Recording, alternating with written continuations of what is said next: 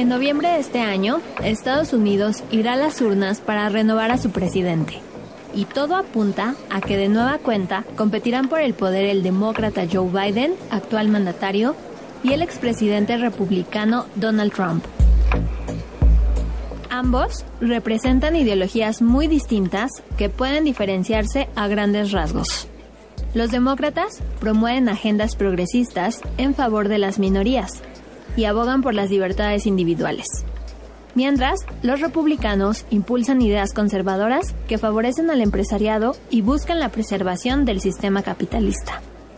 En este momento, Joe Biden, quien ganó con el Partido Demócrata en 2020 e impidió la reelección del magnate, se encuentra bajo en las encuestas, debido, en gran medida, a que el electorado y sus propios pares consideran que la edad de 81 años ya no es adecuada para competir en una segunda vuelta. Sin embargo, este segundo lugar se atribuye también al voto de castigo que algunos electores están considerando aplicar, ya sea por un impacto negativo en su economía o como rechazo a las acciones bélicas respaldadas por la administración de Biden.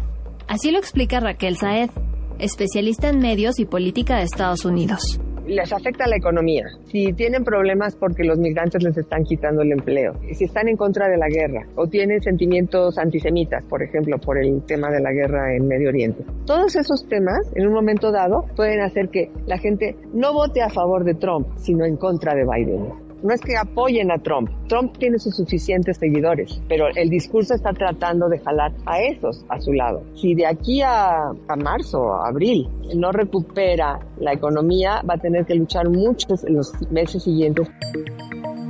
Por otro lado, la experta destaca que Donald Trump vive su mejor momento, pues aunque parezca increíble, el republicano se ha visto beneficiado de la propaganda derivada de los cuatro juicios que enfrenta en el sistema judicial de Estados Unidos. Este caso no tiene precedentes y las consecuencias legales son inciertas. No obstante, Trump ha decidido expandir su campaña de las calles a las cortes, lo que le ha traído el doble de reflectores. A sus puntos a favor se le suma la popularidad de su mandato previo, sus escandalosas declaraciones que despiertan el interés de muchos y las promesas radicales que ofrece al electorado, como aislar a su país del resto del mundo. Acota Saed. Trump es el primer presidente que está en la situación en que está un presidente. ¿A qué me refiero? Primero que nada, él llega sin haber sido un político. Gobierna durante cuatro años dividiendo al país en dos, literal, por la mitad, con una narrativa bélica, con una narrativa racista, con una posición de que se siente supremacía y por el otro lado, de cerrar el país. De hecho, en uno de los discursos que acaba de decir hace muy poco, dijo, vamos a construir un gran domo sobre el país. Es decir, no abrirse a nadie, no quiere ser global. Él podría acabar con todos los tratados. Pero más allá de evaluaciones y rumores, ¿qué se juega en esta elección? Según José Luis Valdés, miembro del Centro de Investigaciones sobre América del Norte de la UNAM, lo que peligra en la contienda de Estados Unidos este 2024 es nada más y nada menos que la democracia en sí misma.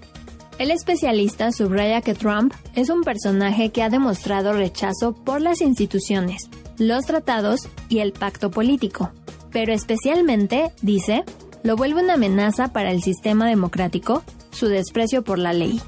Valdés además acota que la agenda del republicano incluiría políticas racistas, en línea con el discurso discriminatorio que promueve, así como medidas violatorias de los derechos humanos para frenar la migración, tal y como ocurrió en 2019 por supuesto, es el de la integración racial. Los republicanos no tienen mucho interés por la integración racial, puesto que son claramente racistas. Se han evidenciado como un grupo en el poder hiperconservador que va en la línea del discurso discriminatorio de Trump y eso definitivamente hace que haya una posición por parte de los republicanos del sector más conservador de los mismos, una posición muy recalcitrante en este tema.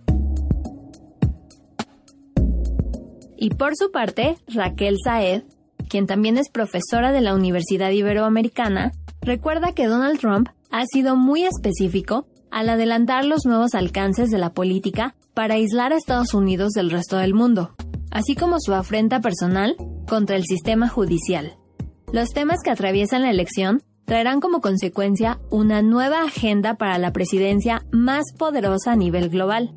Pero de acuerdo con la experta, vale la pena recordar que también impactaría las relaciones con México y el resto de sus socios comerciales si Trump retoma esto, ya no sería el mismo presidente que fue del 16 al 20, sería muy diferente, modificaría incluso el sistema judicial, podría cerrar incluso medios de comunicación, que eso sería gravísimo, pero ya lo avisó también, y muchas otras cosas más. Así que eso es lo que a mí me preocupa, y sobre todo la idea del aislacionismo, porque para México sería muy grave el aislacionismo porque podría echar para atrás el tratado que tanto trabajo costó ratificar. ¿Qué puede modificar el curso de la elección? Aunque hoy en día Donald Trump lleva ventaja en las encuestas y tiene un apoyo incondicional de la población estadounidense sin estudios, las cartas no están echadas. Y como en cualquier elección, existen múltiples factores que pueden cambiar su curso. En el caso de Estados Unidos, particularmente, es bien sabido que las campañas le apuestan a convencer al votante de centro, que ha mostrado descontento con el hiperconservadurismo y que tampoco se ve reflejado al 100% con las políticas humanistas en curso.